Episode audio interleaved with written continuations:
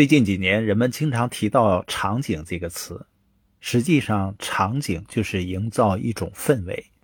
像前些天在三亚的研讨会上，我也受到那个场景、那个氛围的影响，下决心呢，持续的运动。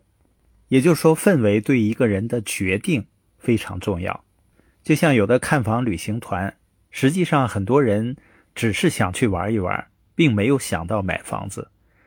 但是在那个场景、那个氛围下，有的人即使事先并没有想到要买房子，也有可能做出决定去买。这并不是他有多少理性的分析，而是站在样板间里想象出自己在这里招待朋友很有面子的那个样子，再加上心里面呢要和某个人比较，再加上今天正好是某个优惠政策的最后一天，所以他就下定了决心。还有一个例子啊，说明场景对人的影响。一九四零年的时候啊，著名华侨陈嘉庚到延安访问。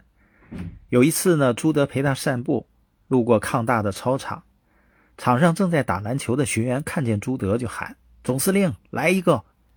朱德当时就脱了外衣上场了。陈嘉庚非常感慨：难道官兵平等已经到了这种程度吗？离开延安之后啊，他到处跟人说：“中国的希望就在延安。”据说啊，宋子文听到了这句话之后，非常惊讶。资本家支持共产党，实在是千古奇闻。那请问，陈嘉庚是被什么打动了？是道理吗？是宣传吗？是事实吗？都不是，是他对场景的感受。总司令来一个，这句话其实暴露了很多的场景。